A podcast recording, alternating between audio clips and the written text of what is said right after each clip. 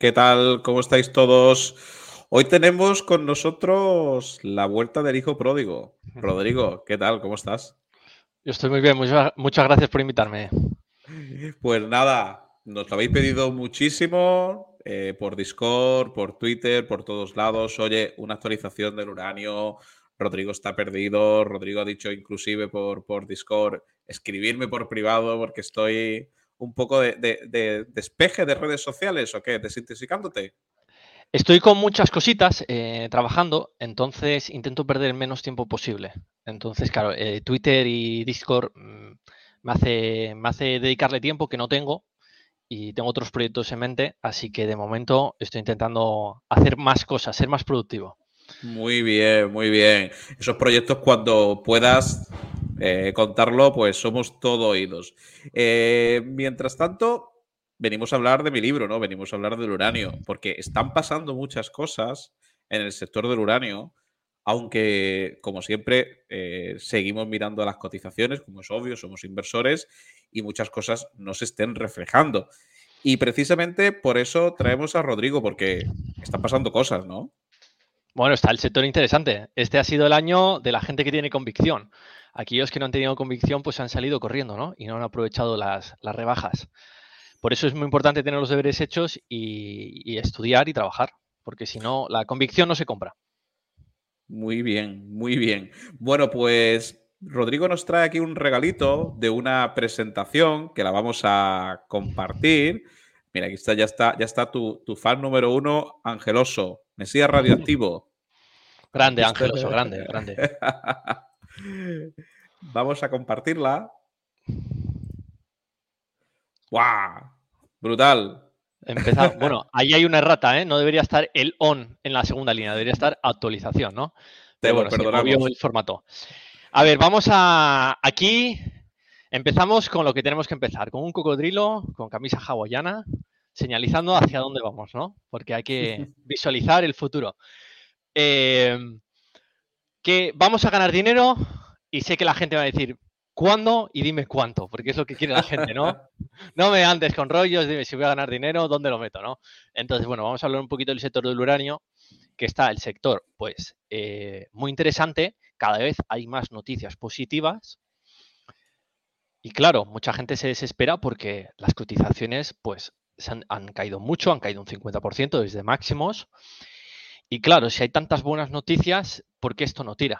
Pero bueno, yo creo que ya lo he repetido por pasiva, por activa y por pasiva, volveré a repetirlo porque porque el sector funciona de una manera muy concreta y los engranajes se van moviendo poco a poco. Entonces, eh, ¿cómo puedo hacer para moverla? Ah, la puedo mover yo. Ahí estamos. Vale, perfecto. Bueno, lo primero que quería decir al público, bueno, pues quería decir que la transición energética, pues es un fracaso, porque yo no pierdo oportunidad si tengo un poquito de exposición, hay que decir que las energías renovables son realmente una estafa, son un fracaso y que esta gente que nos está gobernando es una panda de locos. Mira, aquí tenemos la foto de, unos hippies que el otro día se pegaron a un, camión de aceite, a un camión de aceite porque querían parar, eh, quieren parar eh, pues la producción de petróleo, que no, lo único que no sabían es que se pegaron un camión de aceite de, de vegetal, de, creo que era de girasol. Así que ya veis el nivel que tiene esta gente. No sabe distinguir un camión de petróleo a un camión de aceite vegetal. Bueno, es tremendo. Según la Agencia Internacional de, la Energía, se necesitan más de 180 minas para el futuro para hacer esa transición hacia el coche eléctrico, hacia, las, hacia los paneles solares, hacia los molinos eólicos. Estamos hablando de 180 minas entre 70 de litio, 70, eh, bueno, 70 de litio y de níquel y 80 de cobre. Recordar que hace muchísimos años que todavía no se descubre un gran depósito de, cobre. El sector está bastante eh, constreñido en ese sentido. Entonces, ¿es posible esta transición energética sin la energía nuclear? En mi opinión, no es posible. En muchos países, sobre todo los más serios y los que están más cercanos a la realidad, están cada vez apostando más por la energía y lo que estamos viendo es que eh, reactores nucleares que se iban a pagar, ya cada vez es que es uno tras de otro, no para, no para cada mes o dos en el que unas unidades, unos reactores se extienden tres o cuatro años, cinco años, diez años. Por ejemplo, Finlandia, hace poco se le iban a acabar los reactores, pues extendió la vida de los reactores. Entonces, es una gota tras gota, tras gota en un sector que ya está bastante restringido en la oferta, con todo este tema de Ucrania, que vamos a hablar de la guerra, pues ha, implicado, ha, producido un, gran cambio dentro de, la dinámica del mercado, sobre todo de las eléctricas americanas y europeas.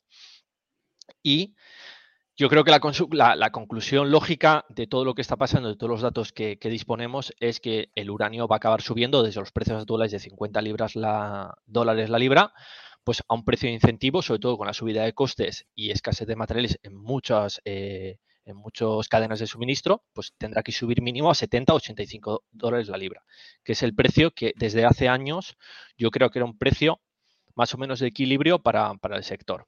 Pero bueno, en el sector de las materias, aquel que haya hecho el curso de materias primas en Locos de Wall Street sabrá que normalmente las materias primas no suben al precio de, al umbral de, rentabilidad. Normalmente hacen eh, un poquito más de overshoot, ¿no? De subida. Vale, aquí, hay que romper una lanza por la nuclear, hay que convencer a todo el mundo porque realmente esto es eh, la única solución para, el planeta, para tener que la gente no sea pobre, para los países pobres, para la gente eh, de, ingresos más bajos, la energía nuclear es fundamental. Ya estamos viendo en, Alemania cómo hay pobreza en Alemania, porque claro, con esa transición energética que han tenido, eh, están destrozando el país, han destrozado la industria, están destrozando derivando una cantidad de recursos ingente a energías que no son rentables. Aquí podemos ver lo que es el retorno, el retorno de eh, energía eh, por cada una energía que pones, una unidad de energía que, bueno, eh, que, colocas en esa, en esa, tecnología, por ejemplo, en solar recibes 16, no, recibes 19, mientras que la energía nuclear recibes 75. Es la energía más densa, mejor, más barata eh, y más positiva para, para, la economía y para el mundo. Entonces, bueno, vamos a entrar ya en materia de lo que es la energía nuclear. ¿Qué ha pasado en el sector? La gente lo ha sufrido. Yo he visto en el Discord la gente desesperada. Yo he ido tuiteando poco a poco. Tranquilos, el, sector no ha cambiado. Pero claro, hay que entender de cómo funciona. Entonces, yo creo que lo que hemos visto ahora mismo es un poquito la amplificación de este gráfico. Aquí cada uno juzga dónde estamos. Hay gente quizá, estamos totalmente, estoy totalmente equivocado, no lo creo. Estamos en el nuevo paradigma y estamos en un proceso de denegación. Yo creo que realmente estamos en la primera parte de la venta.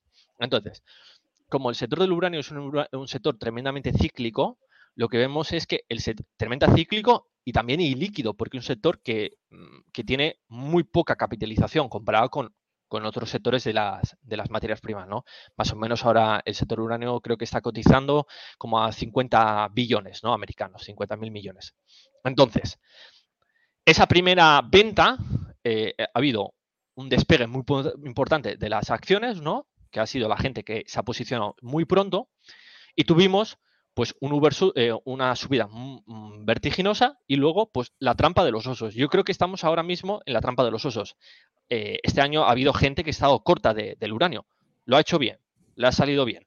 Pero yo creo que ahora es cuando vamos a empezar a ver en los próximos años, como he comentado en, los, en, otras actualizaciones, que las necesidades de, de, uranio de muchísimas eléctricas, partir, sobre las americanas, en 2026 2025, 2026, 2027, 2028 empiezan a agravarse y como las, las, eléctricas americanas son mucho más agresivas que las europeas, ¿y qué quiero decir con eso? Que tienen menos inventario. Entonces vamos a empezar a ver lo que es una ronda de contratación de largo plazo, no comprado el precio de, libras de uranio a spot, sino a largo plazo. Y creo que vamos a ver, ya estamos viendo, esto ya lo he comentado, no solo vamos, vamos a ver un cambio de la dinámica, desde contratos más cortos que habían sido llevados por el carry trade, sino a contratos más largos para asegurarse el suministro de energía. Luego voy a, decir un ejemplo de, de una eléctrica europea que ya ha cambiado la dinámica. Se ha asegurado el suministro de uranio hasta 2030. Entonces, estamos hablando ya que son siete años de suministro, el 100% de las necesidades de, eh, de, uranio de uranio físico y de conversión.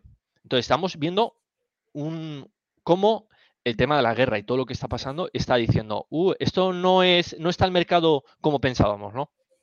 Entonces, yo estoy muy tranquilo, me he comido un 50%, sí, vendí un poco cuando subió, cierto, pero también me comí la bajada.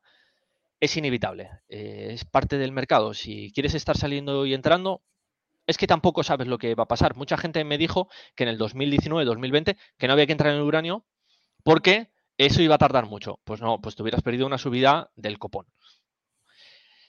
Entonces, Fíjate, fíjate, Rodrigo, que, comentábamos hace poco en Locos de Wall Street, en un Sanedrín, eh, los resultados de Cameco. No comentamos los resultados de Cameco como tal, porque Cameco no es una, no es una empresa al final que nosotros, digamos, tengamos en el, en el radar ¿no? de, uranio, ¿no? Pero sí nos pareció muy interesante las preguntas que le hacían a, los distintos miembros del, del BOAR, ¿no? Que, que estuvieron estuvieron hablando, ¿no? Al CFO, al CEO, etcétera, etcétera. Y, al final fue muy interesante eh, lo que subyacía de ahí, es decir, eh, eh, comentaban precisamente lo que tú dices, que el precio spot no lo miran ellos, no lo tienen prácticamente ni en cuenta y que ya hay muchas eléctricas que están nerviosas. Pero me hacía mucha gracia porque decía que, hablo de memoria, que creo que precio spot se, puede ser menos del 10% de lo que se negocie al año, se haga spot. Y, en verdad nosotros estamos siempre mirando el spot. Efectivamente, efectivamente. El spot es un mercado muy residual. Ha sido, normalmente, bueno, ya se ha comentado, el mercado siempre ha tirado más en los últimos años de carry trade, que es contratos a medio plazo. Entonces, eh, es un mercado residual que el mercado mira muchísimo porque a si la libra cotiza 50, pues suben las acciones. Si suben a 60, suben aún más, ¿no? Pero no está teniendo en cuenta muchas veces eh, si esa manera está firmando los contratos o, si a qué precio está vendiendo esas libras, ¿no? Entonces, para hacer una fotografía rápida de, cómo está el sector, oferta, oferta, yo la tengo calculada, 135, 140 millones de, de oferta, tanto primaria como secundaria primaria minería, secundaria eh, lo que se saca del uranio extra en el, ciclo de combustible. Entonces, la demanda está creciendo por extensiones, por nuevos reactores y por, eh, bueno, por las extensiones de las vías reactores. Entonces, la demanda, estábamos hablando de 200 millones de libras al año. Eso nos da un déficit más o menos de 65, 60 millones de libras que últimamente se ha estado eh, cubriendo con inventario, pero hay que tener una cosa en concreta, que la demanda no es lo mismo que a consumo. Entonces, se pueden, se pueden demanda, se demandar 200, pero si hay un proceso de compra, una especie de pánico dentro del mercado de las eléctricas, se podría llegar a contratar 250, 300 millones de libras sobre consumo. ¿Por qué? Porque eso ya pasó en el 2005, 2006, 2007. Hubo una sobredemanda y luego, claro, hubo una infrademanda de, de uranio. Entonces, yo creo, como he comentado en otros vídeos, el ciclo del uranio tiene unas etapas y la final es el combustible. La primera es la extracción del uranio físico. Primero, las eléctricas van contratando desde final al principio. Entonces, conversión. Estamos viendo cómo los precios se han disparado. Disparado, pero antes pre-Rusia. Ya se había disparado pre-Rusia. Conversión a spot, 146% max. Largo plazo, más 50%. SW, que es el, nivel de trabajo que exige para enriquecer, es una parte, una métrica del enriquecimiento. 110% a corto plazo, bueno, spot, 109% a largo plazo. Mientras que la libra de uranio físico se ha quedado muy rezagada versus esos aumentos de precio a un tan solo un 20% spot y un 32% en el, en el largo plazo con la peculiaridad que UXC, que es la, la, consultora de precios de uranio, de que hace, hace, em, hace documentos sobre por el sector, hay una peculiaridad cuando se muestran los, los, los precios. Es que si se hace, firma un contrato a 60 dólares la libra, otro a 55 y se acaba firmando uno a 52, el precio que se muestra en el reporte es 52. Es el más bajo.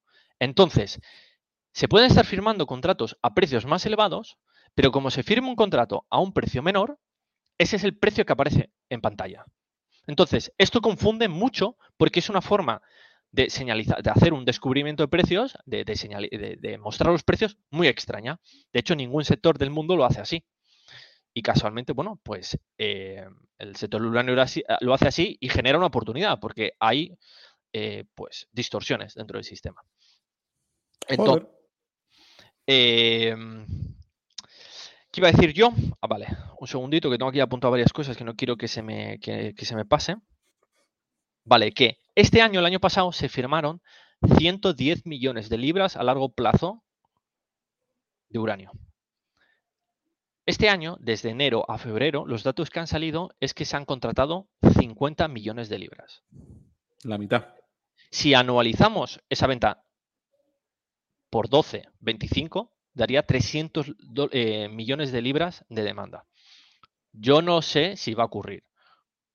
Es una posibilidad. Podría ser si hay una estampida. Pero ya está diciendo el nivel de contratación. Enero 25, más o menos, bueno, 50 eh, en dos meses. Es una puta barbaridad. Estamos viendo un cambio en el mercado totalmente. Eso inevitablemente se va a tener que trasladar a la libra de uranio. Vale. Entonces, eh, a ver. Lo que quiere decir que hay un cambio totalmente en la dinámica del mercado eh, este año, lo que yo he estado trabajando y, bueno, recolectando información. Ha habido un cambio en los contratos de, uranio, se han publicado desde antes eran más cortos, pues ahora se están publicando contratos a muy largo plazo, hasta 10 años, 8 años, 7 años. Contratos de más cantidad. ¿Y cómo sabemos que hay más cantidad? Porque si en, el, eh, hasta desde enero a febrero se, han contratado 50, 50 millones, pues es una, una, es una burrada. Eh, luego, horizontes más largos, ¿Y quién es la eléctrica que ha contratado sus necesidades de uranio hasta el 2030? Pues casualmente, como no podía ser, es Energoatom. Y Energoatom Ucrania. Es Ucrania. Por eso suena a Rosatom o a Prom, porque ahí les gusta mucho el nombre Atom. Em, la, eléctrica eh, ucraniana ha contratado el 100% de sus necesidades. Creo eh, también de conversión. Sí que recordar. Entonces, estamos hablando, es decir, Ucrania se ha desligado totalmente del mercado eh, ruso. La verdad, no les culpo de hacerlo. Es lo lógico. Cuando es lo lógico. Es lo lógico. Y yo creo que el precio de incentivo de la libra está en 70-85 dólares la libra y el suelo está en 50. Yo creo que por debajo de 50 no va a bajar la libra. Eh, Sería mucho, de verdad. Rodrigo, si analizamos un poco esos cambios en la dinámica del mercado, me parecen muy interesantes, esas conclusiones que tú sacas, al final, claro, ¿qué es lo que te dicen? Que se firmen contratos más largos y con horizontes más largos. Mm, puede, puede decirnos dos cosas, ¿no? Una, que se espera subida de precios y me quiero asegurar un precio hoy. Y otra, que ya hay eléctrica que están viendo que quizás no tengan tan asegurado el suministro, ¿no? Sí, claro. Eh, cuando, cuando estaban tranquilas, pues hacían carry trade. Un tío llevaba las... Simbo, ven aquí. Está mi perro que vas a ponerse a ladrar. Eh, cuando, cuando el carry trade estaba pues, en auge, pues los contratos eran más cortos, lo llevaban 3-4 años, las eléctricas no se preocupaban, ¿no?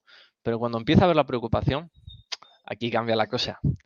Aquí los jefes de ventas empiezan a decir, Uf, que me acabo de enterar de que hay un fondo, un fideicomiso americano que compró 40 millones de libras este año y no me he enterado porque se comentaba de una gente que tiene mucha información del sector, decía que había estado en una conferencia y decía que la gente, que los compradores de combustible no sabían que estaba. Entonces, claramente, lo que podemos ver es que esos contratos de largo plazo, yo creo que señalizan un, cambio en, en, el sentimiento del sector incluso una preocupación de que yo me puedo quedar sin, sin libras de uranio. Porque ahora vamos a comentar los impactos de la guerra de, Ucrania y porque esto quizá, no, quizá no, es mucho más significativo de lo que se llegó a pensar cuando se inició la guerra, ¿no? Porque no sabíamos cuánto tiempo iba a tardar. Entonces, ¿es el conflicto de Rusia con Ucrania eh, un conflicto enquistado? ¿Cuáles son las posibles consecuencias? Cuando empezó la guerra, pues yo era de los partidarios que yo pensé que Rusia iba a arrasar con Ucrania, que iba a tomar el, poder, ¿no? Y, poner un gobierno títere y se iba a acabar. Si eso, hubiera pasado, pues la verdad eh, no hubiera habido tantos problemas porque porque, bueno, hubiera habido cuatro sanciones, pero, pero no creo que, el, eh, que el mundo se hubiera posicionado tan en contra de Rusia, ¿no? Pero una vez que los gobiernos occidentales dejaron, eh, primero solo ayuda humanitaria, luego mandamos unas armas, luego mandamos HIMARS, luego mandamos eh, información eh, de inteligencia, te damos el posicionamiento de un buque, te damos armas de alta tecnología y ahora te vamos a mandar tanques y en el futuro tiene pinta de que me van a mandar aviones. Uf, esto estás poniendo a Rusia, la estás lanzando de brazos, le estás la mandando a brazos de China y estás desligando a, Rusia para toda la vida. Porque eh, el nacionalismo ruso es muy fuerte, los rusos son muy nacionalistas. Y, el mundo, no solo no el mundo, el mundo occidental, porque la mayoría del mundo, los países africanos, ni los latinoamericanos, ni Asia, están a favor de mandarle armas a Ucrania. No están con ellos, no, está no están en esta batalla moral. Esto no es cuestión de moralidad. Los países occidentales están apoyando mucho a Ucrania y América, sobre todo, es la que está expoliando el conflicto pero claro, eso genera de que Rusia es el mayor proveedor de servicios de ciclo de combustible del mundo. Tiene el 40% de la capacidad de enriquecimiento y el 27% de conversión. Entonces, un segundito, voy a abrir la puerta. El perro de Rodrigo quiere también su momento de gloria.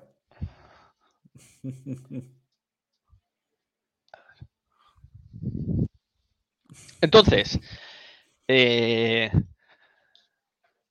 que eso es una bestialidad, porque si tú le quitas al sector el 27% el 40% de las necesidades de combustible, bueno, directamente la libra se va a 300 dólares la libra. ¿Qué pasa?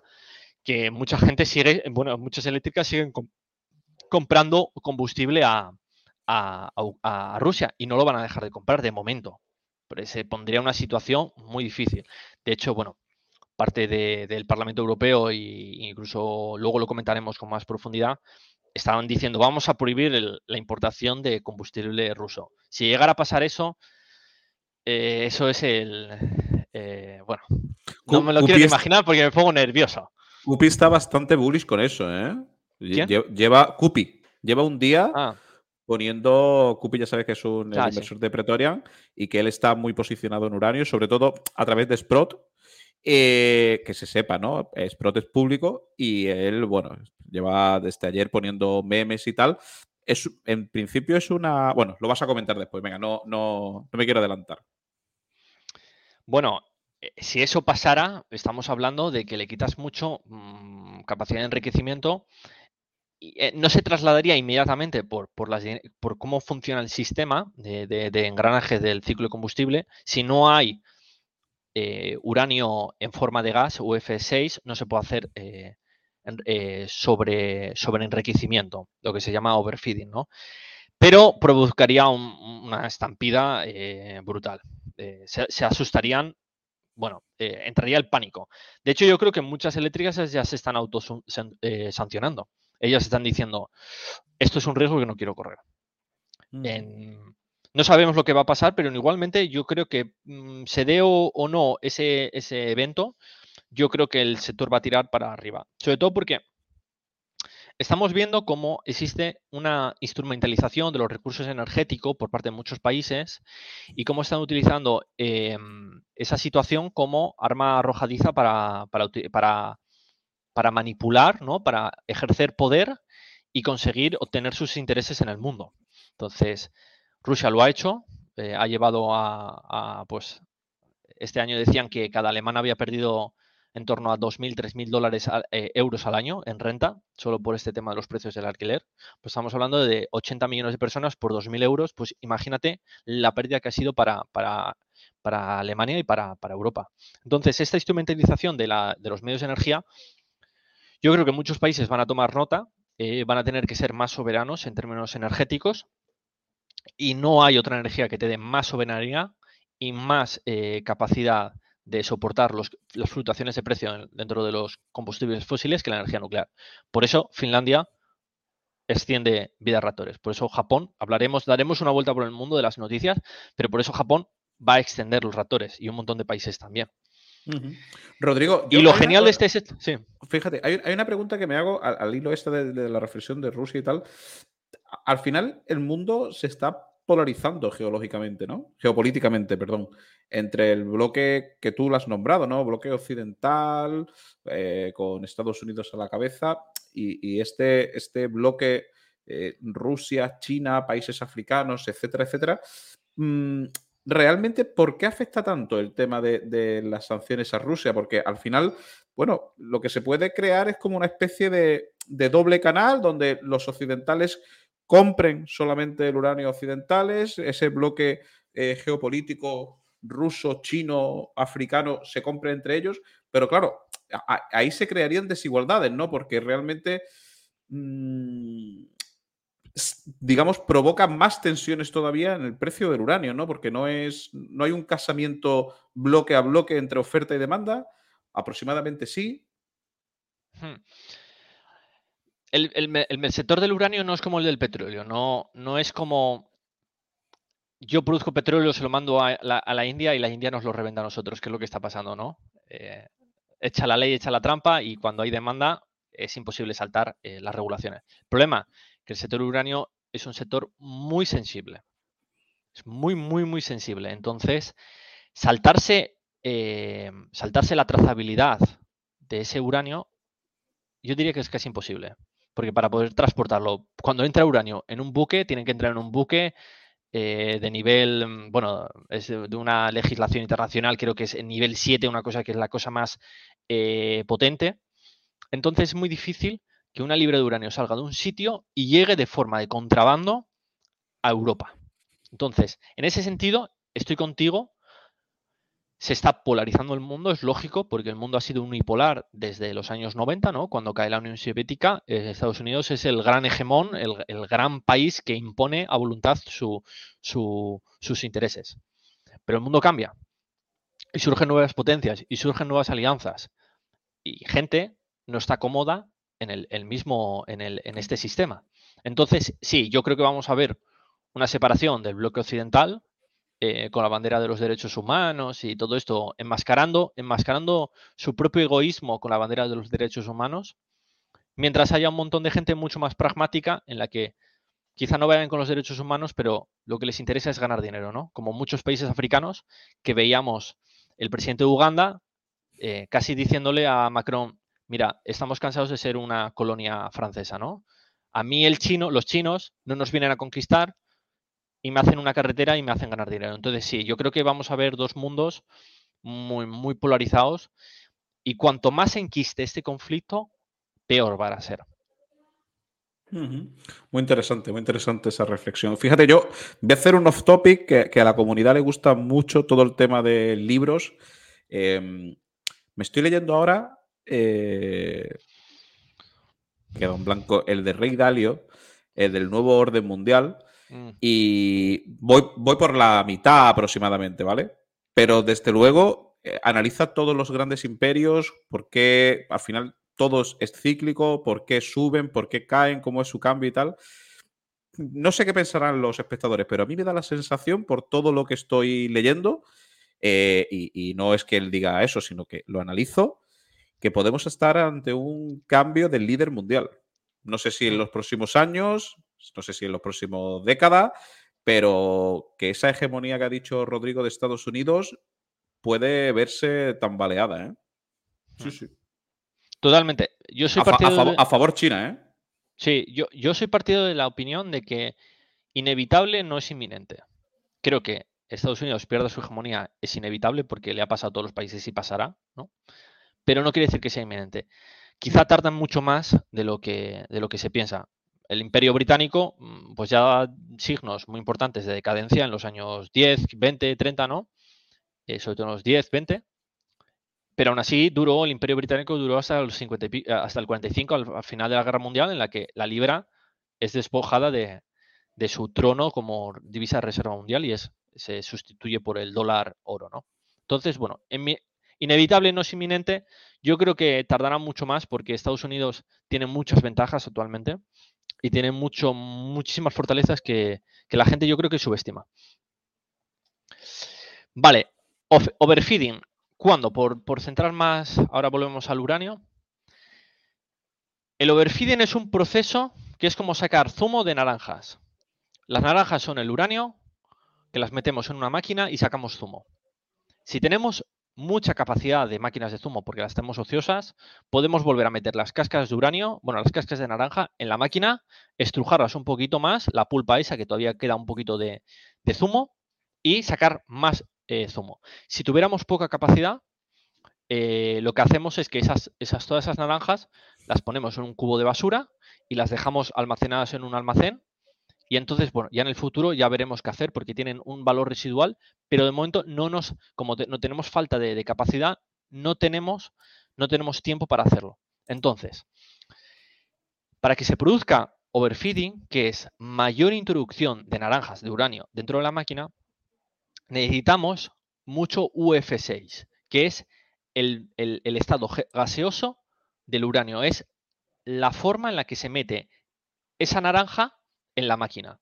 Es, el uranio no se puede meter como polvo, se tiene que meter como gas y se hace girar, ¿no?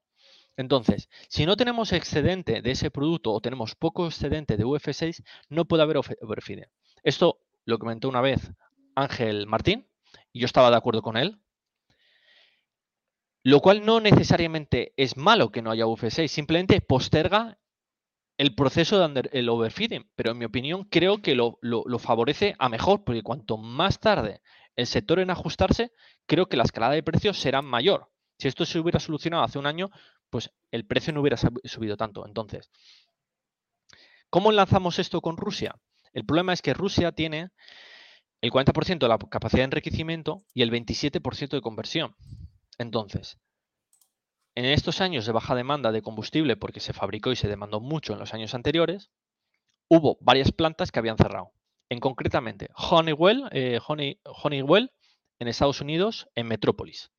Esa planta se ha iniciado de nuevo, está empezando a producir, va a empezar a producir UF6, y cuando haya suficiente UF6, y con toda la demanda que estamos viendo, que va a haber de uranio enriquecido, no, de uranio normal, va a provocar que aumente la demanda de uranio físico porque se tiene que meter en las máquinas, se tiene que hacer, bueno, se tiene que hacer primero eh, eh, hexafluoruro de, uranio, hacerlo girar y ahí es cuando empieza el sector a, a dispararse.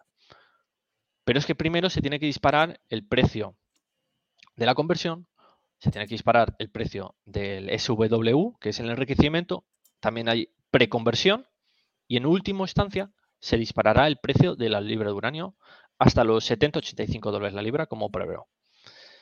Vale.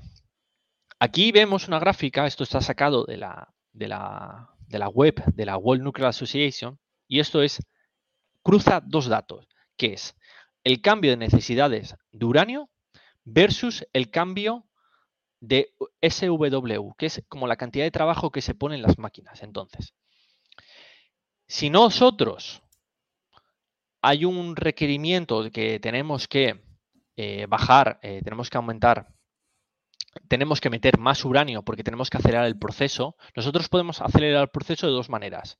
Eh, de una manera, que es, si necesitamos sacar zumo más rápido, lo que podemos hacer es meter más naranjas, exprimirlas menos, darle menos potencia, ¿no? Y dejar más zumo dentro de las naranjas. Entonces, si aumenta la demanda de conversión, eso quiere decir que las enriquecedoras, las eh, las enriquecedoras tienen que darle más eh, prisa al, proceso y por tanto tienen que sacar menos jugo de ese, de ese uranio. Entonces, cuanto menos jugo sacamos de ese uranio, más uranio necesitamos. ¿Vale? Entonces, ahí vemos una gráfica que cuanto menos uranio la roja, cuanto menos uranio sacamos de, de, de ese yellow cake, de la pasta, del pastel de amarillo, más uranio necesitamos meter. Entonces, esto es lo que se llama el proceso de overfeeding. Y este proceso se produce del mismo, de la manera inversa. Cuando hay demasiada eh, sobrecapacidad, esto lo que genera es más eh, oferta de uranio, que es lo que hemos visto desde 2015, 16, 17, 18, desde Fukushima, ¿no? A ver cómo vamos de tiempo. Vale, eh, perfecto. Si tienes alguna pregunta, mm, me dices, ¿eh? No, no, perfecto, perfecto. Muy interesante, Rodrigo. A ver. Perfecto, entonces Kazatomprom.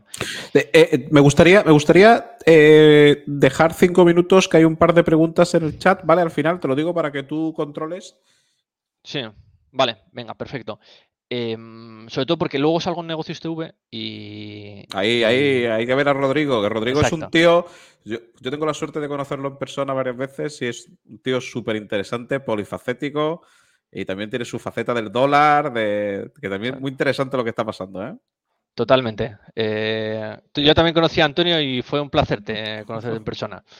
Em, muchas gracias por los, eh, los, los, cumplidos. Los cumplidos. Eh, son totalmente ciertos, la verdad. Eh, Tú di que sí, claro que sí. Eh, ¿Qué voy a decir yo? Cazatomprón.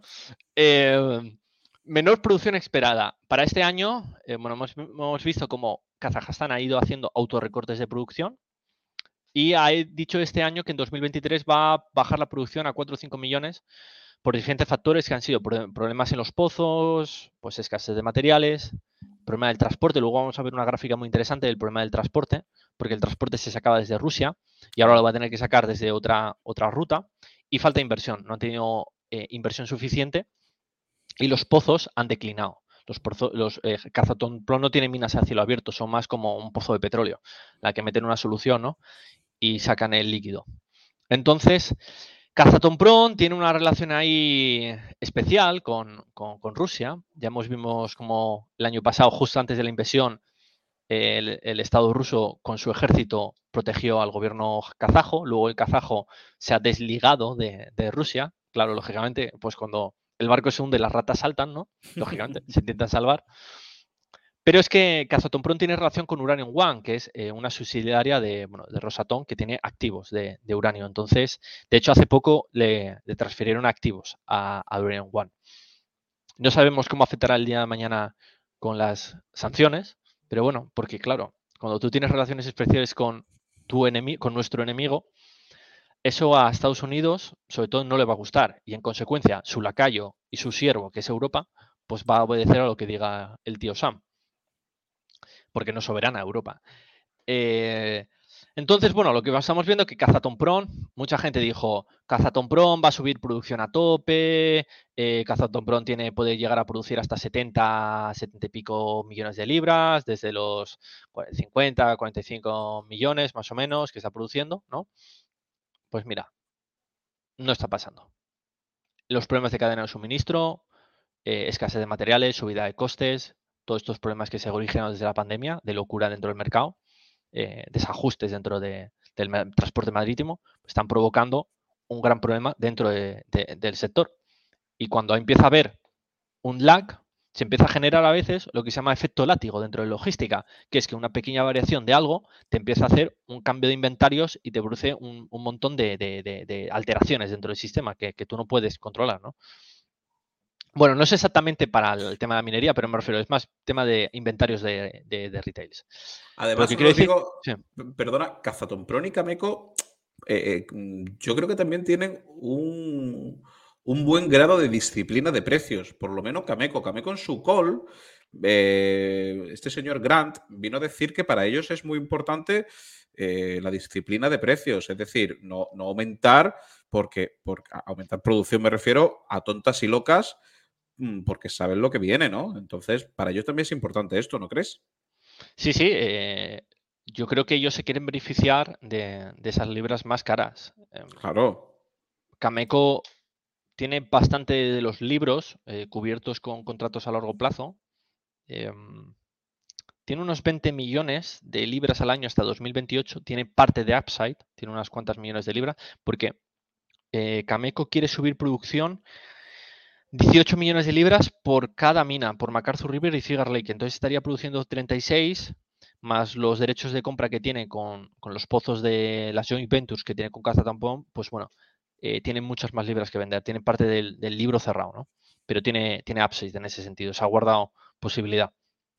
Entonces, bueno, la incógnita de Prom, pues está diciendo, está resultando que no, estaba, no va a producir tanto uranio como se decía y que todo el mundo que pensaba que esto iba a ser eh, el, maná caído del cielo, pues mira, estabais equivocados.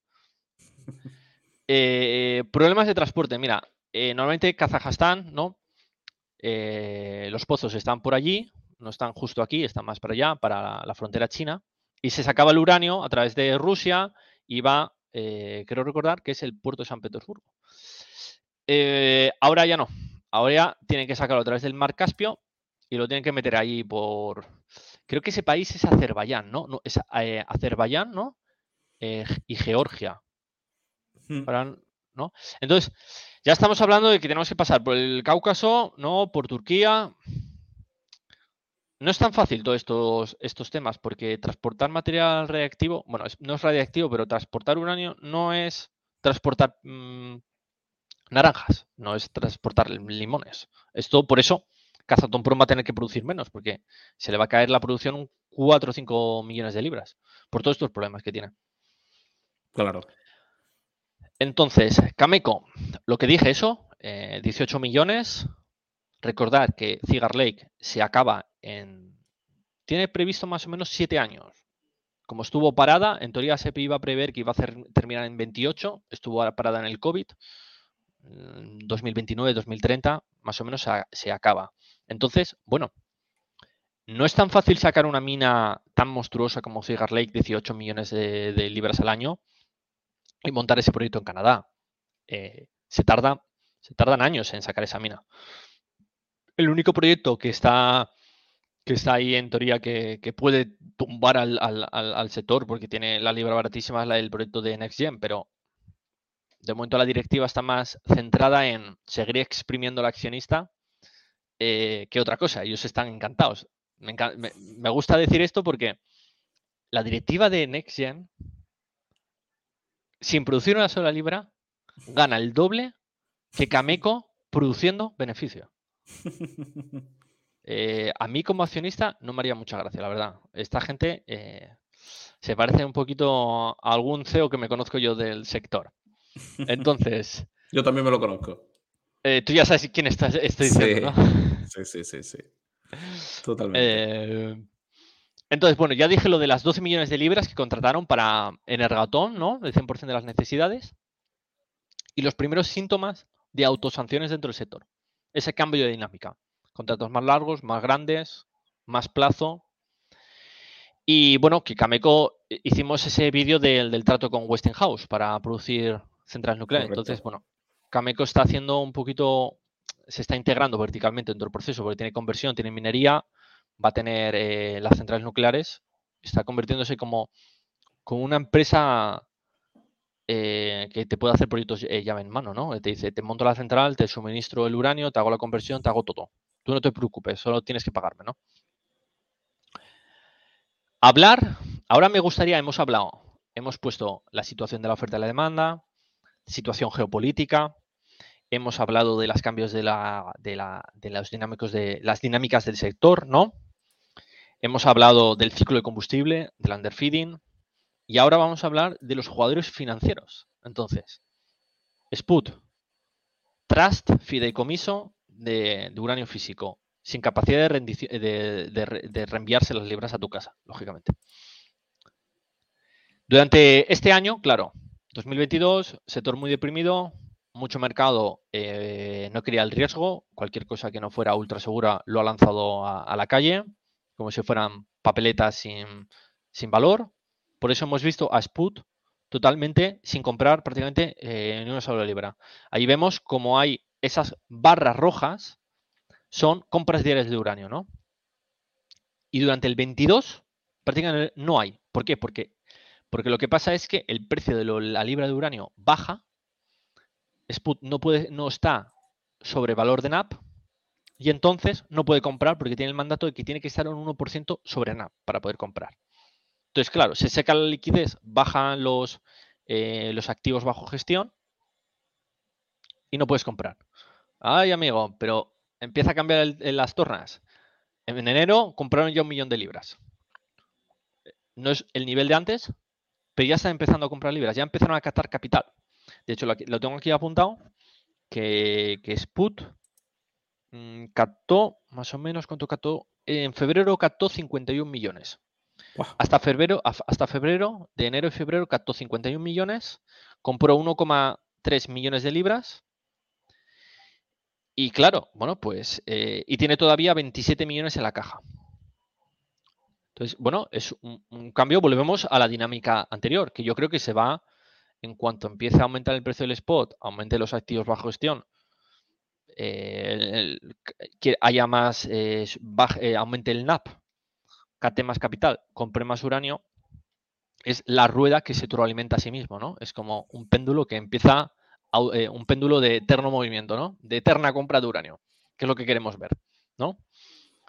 Tutum, aquí Ahí siempre lo que tenemos con Sprott es ver cuándo empieza a cotizar en Nueva York, ¿no? Se lo negaron. Yo ahí ya no sé nada más, la verdad. Sé que le negaron la, entrada. Eh, no sé si lo van a volver a intentar.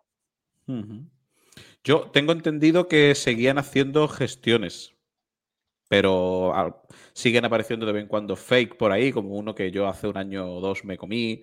Eh, el otro día lo vi otra vez circulando. El 31 de abril empieza a cotizar ya Sprott, tal, pero, pero yo creo que siguen haciendo ahí, intentan gestiones. Pero bueno, eso es, un, como dicen los catalanes, a más a más. Si sale, pues mejor. Bueno, si sale, pues cojonudo, la verdad. Veremos, veremos. Tampoco lo necesitamos, ¿eh? No está la tesis basada en Sput. Bueno, otros jugadores eh, financieros, pues eh, Yellow Cake, que cotiza en, Inglaterra, bueno, pues está un poco parada. Eh, está con solo ejerció un derecho de compra que tiene de comprarle 100 millones de dólares al año a Pro. No, creo que esa final tiene dos veces al año, pero le compró, esta vez le compró, ejercitó 61,8 millones y le compró 1,335, 1.350.000 mm, libras a casi 50 dólares la libra que se movió del inventario de Cazaton Pro a Yellow Cake. Y recordar que ANU, que era el fondo, yo de lo denominé agujero negro de, uranio, ANUS, eh, recibe financiación por primera vez en, la historia de la humanidad y, y, bueno, veremos si empieza a comprar uranio físico, porque es, bueno, es, la, es el brazo financiero de la especulación del gobierno de Cazaton Pro. Sí, ese, es el, digamos, la, empresa que ha quedado Cazaton Pro para hacer una especie de Sprott, ¿no? Sí, efectivamente. Mm. Bueno, el Departamento de Energía americano, pues bueno, mm, yo tampoco me esperaba mucho el gobierno americano, sobre todo porque tienen, tiene, demasiado, tiene demasiados frentes abiertos. Bueno, pues dedicó 70 millones de dólares a compras de uranio a, juniors, que con eso no van a levantar el sector ni lo van a resucitar. Pero bueno, para eso estamos nosotros y está el, sector, así que lo reavivaremos nosotros. Un segundo. Eh, a ver, perfecto que no se me olvide. Vale. Bueno, hubo una buena noticia en, Canadá que es que eh, antes para poder acceder a las, colocaciones privadas de, empresas, por ejemplo, si va a empezar a cotizar una empresa de uranio, solo si eras un inversor acreditado podías eh, realizar la, colocación, acceder a la colocación. Ahora han eliminado ese requisito y va a haber un, determinados requisitos, pero que una persona, en principio, salvo que tenga 50 euros, bueno, eh, tengo que mirar las condiciones, va a poder acceder no necesitando todos los requisitos de, un versión cualificado, que mucha gente pues no puede, porque lógicamente no llega a los ni a los volúmenes de operación ni a los volúmenes de, de activos bajo gestión, ¿no? Entonces, ahora lo que vamos a ver, que vamos a ver lo que estamos viendo, es una cosa espectacular. A mí me entra la sonrisilla que es más reactores, más reactores, más extensiones, más conexiones y cada día más, más y más y más. Eh, estos son todos los reactores que se prevén eh, eh, que, se empiezan a construir, mm. que empiezan, y es que es un no parar, es un no parar de, nuevos reactores. El mundo ha cambiado.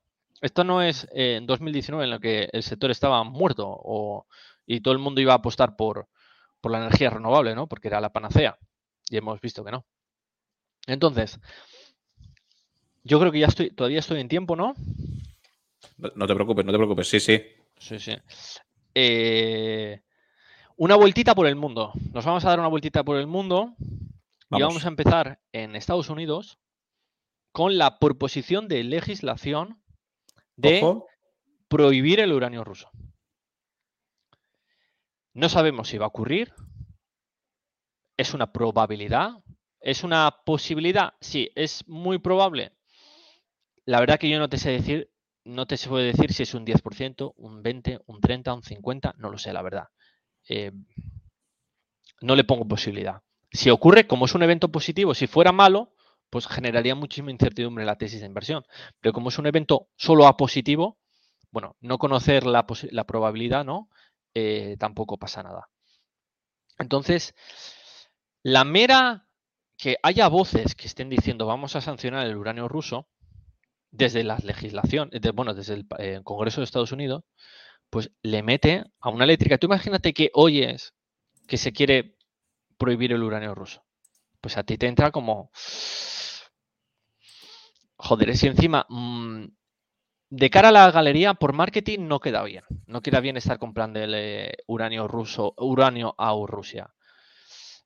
Las empresas en general no tienen moral. Si lo pueden comprar a Rusia más barato, lo comprarán a Rusia. Pero el marketing también importa. Y sobre todo, si te pueden prohibir. Entonces, esto es un, punto que es importante. Eh, veremos si Cupi a ver, a ver si tiene conexiones y lo puede llevar a adelante, pero eh, es, importante.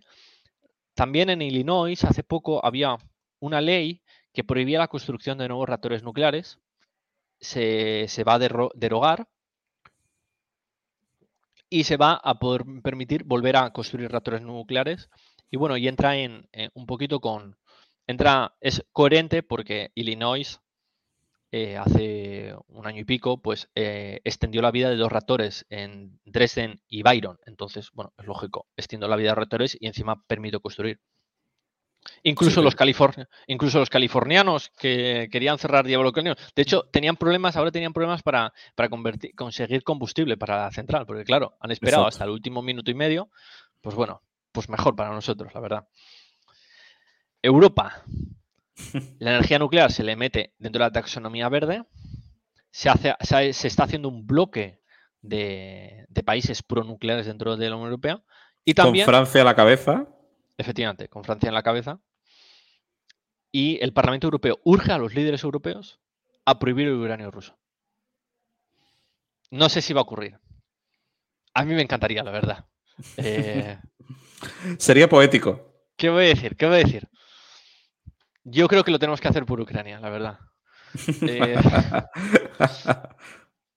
toda mi solidaridad con el pueblo ucraniano, pero bueno, si nos podemos beneficiar de la situación, mejor, ¿no? Además, eh, no se puede tener, realmente, eh, fuera coñas, no se puede depender, sinceramente, de un país como Rusia en temas energéticos. Está claro, es una locura. Confiable. No es confiable. Entonces, nos guste o no, sea moral o inmoral, aquí lo que importa es la seguridad del suministro de energía. Tú te tienes que asegurar el suministro de energía. Todo lo demás es no entra dentro de. Para mí no entra dentro de, la, eh, de, de, las razones por las que realizar esa, esa, decisión, ¿no?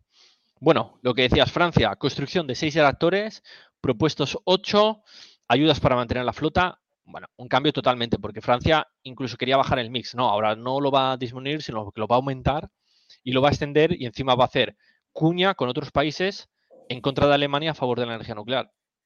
Lo de Alemania, yo no entiendo lo de Alemania. Yo no entiendo que le compres energía nuclear a Francia y cierres tus reactores. Me parece absolutamente absurdo. populismo. Como, como hacía Zapatero, que quería cerrar las centrales y luego le compraba la energía a Francia. Eso son, son medidas marketingianas de greenwashing para la ciudadanía y de, bueno, pero, pero Alemania por lo menos ha parado el cierre de reactores. Todavía España sigue ahí. Somos el único reducto, para eso somos los número uno. El, mundo entero obviamente está equivocado y nosotros somos los acertados. Claro, esto es como el chiste del que va conduciendo en dirección prohibida, ¿no? Total, total, total. Eh, hay mucha gente que por no reconocer que se ha equivocado, eh, prefiere estrellarse, la verdad. Bueno, prefiere estrellarnos a todos. Bueno, eh, Reino Unido, dos reactores extendidos hasta 2026. Heisan y Hatterpool. Otros reactores. Finlandia, otros dos reactores. Eh, ahora, eh, Japón, encuesta, aún más apoyo nuclear. O sea, si ya lo habíamos comentado el año pasado, ahora la, la opinión popular es, por favor, reabran estas centrales nucleares. No estoy dispuesto a pagar estos precios de electricidad y a sufrir un recorte de, mi nivel de vida. Más, ¿Y qué podemos esperar de Japón? Más extensiones, más reinicios y que el inventario que tenían las utilities eh, japonesas se quede en el, balance. No, no van a comprar uranio, pero por lo menos no lo van a vender, que era una espada de Damocles eh, dentro del sector. Incluso han anunciado nuevas construcciones. Y bueno, habíamos hablado de Estados Unidos. De Europa. Bueno, el tema de los SMR, que son los, los reactores modulares pequeños. Bueno, el Departamento de Energía dijo que quería reconvertir el 80% de las plantas de carbón en, en, en, reactores nucleares. Bueno, ya lo dijeron el año pasado, pero lo han vuelto a reiterar. Y no sabemos cuándo se producirá. Tampoco es relevante. Solo lo que haría es que ganara más dinero. Entonces, por mi parte, bien, la verdad. Y luego, pues China, China sigue en su proceso mundial de comprar activos y asegurarse suministro y construyó ya el, construyó un almacén en la frontera de, Kazajstán, en la provincia de Xinjiang, que está al lado, que roza con, está pegado a Kazajstán, y va a poder albergar 60 millones de libras de uranio. Entonces, bueno, pues muy interesante de cómo vemos que, que China pues sigue en su proceso imparable de, disponer de más energía, que es lo, que tienen que hacer. Y a ver, ¿qué más noticias del mundo podría tengo aquí señaladas? Em, bueno, es que todos los países del mundo, India también quiere más energía nuclear, es que es, es como, es tanto, tan positivo todo que casi me cansa de decirlo, la verdad. India, Corea del Sur también, cambió 180 grados, es que ya lo dije el año pasado. Pero es que, claro, no solo que lo dijeron, es que lo reafirman y lo están ejecutando. Entonces, hay que entender que este sector es lento, es como un elefante. Entonces, yo, te lo puedo decir dentro de un año y todavía no pasa dentro de, un año y medio o dos, pero lo importante es que vemos cómo van, o sea, lo dicen y se van ejecutando. Y lo que estamos viendo es, lo dicen y vemos extensiones. Y es lo lógico, en un mundo en el que los mercados energéticos van a estar constreñidos durante un tiempo, eh, petróleo, gas, eh, por la falta de inversión. Entonces, eh, es que no hay otra. La energía nuclear es imprescindible, salvo que queramos, bueno, pues quebrar directamente y... que queramos extinguirnos. Extinguirnos, sí, sí. Pero bueno, hay mucha gente que, que, está por la labor, la verdad. Hombre, antes que decir que estaban equivocados, desde luego. Sí, pues bueno, con esto yo creo que hemos hecho, hecho una actualización muy interesante del sector y con esto he terminado. Perfecto, Rodrigo. Pues efectivamente, muchas gracias. Y tenemos aquí unas cuantas preguntas que vamos a trasladarte. No queremos robarte mucho tiempo, que sé que ahora te tienes que preparar tu intervención en, Negocios TV, que es a las 9. Eh, Gianpablo Curto pregunta, en este caso me pregunta a mí, pero yo te respondo y ahora te la extiendo a ti, ¿no? Buenas tardes, Antonio. ¿Sigues invertido en Global Atomic? Yo salí hace tiempo y bastante contexto, pero le he perdido la pista. Bueno, Global Atomic eh, ha tenido un contratiempo resuelto, resuelto a medias, que, es una, acusación eh, donde un, juez en Níger, pues no se sabía si estaba muy bien parando eh, la exploración de una de sus, de sus minas, no. Bueno, al final salió el gobierno y dijo que, vamos, vamos, vamos que nos vamos, que esto con el pan de, de los pobres que viven allí no se puede jugar y dejó eso en aguas de borraja, pero claro, le pilló en mitad de financiación, de ampliación de capital, etcétera, etcétera, y le afectó. Yo personalmente eh, era una posición muy sobreponderada, porque la verdad es que empecé a comprar desde 0,50 y por el propio crecimiento de la compañía ya tenía una posición importante. Cuando salió la noticia, vendí, vendí en 3,05, 3,10, algo así. Y después, cuando ya el gobierno habló y cuando ya se cerró el financing, aunque sea con, un, con menos de lo que ellos necesitaban, que también es menos dilución, por cierto, eh, volví a comprar, ¿vale? Ya no es una posición tan sumamente grande como tenía en su inicio, pero sí es una posición bastante relevante en mi cartera. Te diría que la principal, habría que ver ahí ahí con Encore. Eh, Rodrigo, no sé, Global, ¿cómo lo ves? Yo sigo invertido en Global Atomic, la verdad. Yo sigo invertido. A mí los activistas esos no me daban nada de miedo, sobre todo en un país pobre que, necesitaba que se le cerran las minas con Minax, se cerraron la mina de uranio y necesitan divisas. Entonces, a mí yo estaba cero preocupado. La verdad que si es en, en Australia o en Canadá, pues igual me preocupa más, pero en Níger no, la verdad. El gobierno le importa una mierda lo que opinen los activistas. Después, Rodrigo David Porra nos pregunta eh, qué pasa con Consolated Uranium Core, al final que compró Bui, los Believers. Los Believers, tío. Eh, espero que estéis, eh, que os sabéis, que ya sabéis, em, no me sale la palabra, sobrepuesto, sobrepuesto de la tragedia de Bui. Nada, yo estoy invertido en, en la verdad. yo también no me parece una mala empresa y, estamos ahí con la opción de, de Bui. No es el upside de antes, pero yo sigo ahí eh, con Cur. Nuestro amigo Juanjo mete una pullita no lo, que dice que vendiendo Glow no lo considera, Global no lo consideras un poco tibio como Uranita. Me un saludo. Un saludo al gran, al gran Juanjo Ayuso Valdés, que aparte de grande físicamente, porque lo es.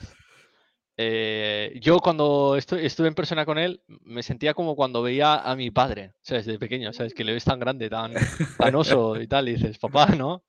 Eh, es muy grande como persona, además. Entonces, es muy, grande. Por fuera y por dentro. Sí que lo es. Eh, y es un tibio, sí, un poquito tibio el uranio. Pero bueno, no todos podemos ser unos. Ahí, tengo mis acciones de es que solo me sale Alligator, coño, me salía el, ticker. Ahí tengo mis acciones de Alligator, ¿eh? que yo espero ahí darle, darle duro. Sigue, eh, sigue, eh, el proyecto de Sunfire sigue adelante, Orejo lo está haciendo muy bien y sigue, sigue yendo para adelante. Preguntaban también por, por Energy Fuels y Denison, ¿cómo lo ves, Rodrigo? Igual, ¿no? No ha cambiado poco, ¿no? ¿Cuál dijiste? ¿Energy Fuels? Sí, UUU. Ah, vale. E, Energy Fuels, pues, a ver, a mí me gusta por el tema de las tierras raras, eh, por el uranio, y yo sigo invertido en ella, la verdad. Y Denison es para mí la mejor de, de Atabasca. Es la Atabasca, tiene un muy buen proyecto, el management es muy bueno, tiene un mil, ¿no? Tiene un, molino para moler. La verdad que es de lo mejor que hay en Atabasca, porque NextGen sí, el, depósito es tier, eh, tier 1, potentísimo, pero sí, a mí es que me, a mí cuando la directiva me roba me cuesta mucho invertir, la verdad. Por, me, cuesta porque mm, digo yo, tío, es que si tuviera capacidad de comprar la empresa te echaría. Y entonces, em, en ese sentido me, me cuesta, ¿eh? Y vamos allá con la última, de verdad, hay más preguntas, pero Rodrigo, tiene, tiene una cita y yo le quiero preguntar una última también. Me voy a guardar unas en la manga. Preguntan varios por Centrum, por Leu, por el tema del enriquecimiento. Eh, sobre todo lo preguntaban cuando hablabas de enriquecimiento, de sanciones a Rusia, si podía ser una gran beneficiada. A ver, Silex tiene un proyecto de energía, de, bueno, de enriquecimiento por enriquecimiento por láser, ¿no? Sí, también lo comenta Enrique. ¿no? es por, eh, no es por centrifugadora es por, por láser, que coge los isótopos de uranio y los selecciona y los hace un proceso como mucho más eficiente. En teoría, esa, tecnología, yo lo he escuchado, no va a llegar mínimo hasta 2028, 2028, 29 o 27, pero, pero claro, eh, ten en cuenta que cuando se hace una nueva tecnología no se dice todo el sector va a ser láser, ¿no? Porque son empresas que un millón, en el sector hay más o menos un millón de SW, un billón de dólares estamos hablando. Entonces, cuando se hacen esos proyectos no se hace una cosa que es para todo el sector. Entonces, se prueba, ¿no? Se hace un proyecto piloto porque sale el CAPEX es enorme y empieza la producción. Eso sí, si el día de mañana funciona tal, pues claro, sacará mucho más uranio, será más eficiente, será más oferta, ¿no? Pero para allá ya estaremos en otra cosa. Yo ya estaré en otra cosa para entonces. Yo ya estaré invertido, no sé, en, otro, estaré, ya estoy en otras cosas, pero ya, ya habré ganado mucho dinero y ya no me importará el sector, me importará cuando el precio del uranio vuelva a caer. Rodrigo, em, me guardo yo una última bala. De la última vez que viniste ahora, ¿hay alguna exploradora, alguna empresa, alguna acción que hayas cambiado de parecer y que ahora sea un poco tu niña bonita? ¿Te ha gustado alguna? ¿Alguna te hace tilín? ¿Ha cambiado en algo? no sé, siempre te hemos escuchado con, em, ilusionado con Alligator, con las típicas Global, etc, etc, pero no sé si de la última vez que viniste ahora hay alguna que te haya hecho tilín. Y que Esto no lo, no lo puedo contar. No lo puedo contar. No lo puedo contar. Lo contaré en el futuro. Hostia, Haré un vídeo especial. Haré un vídeo especial, pero de momento me lo voy a reservar. ¿Vale?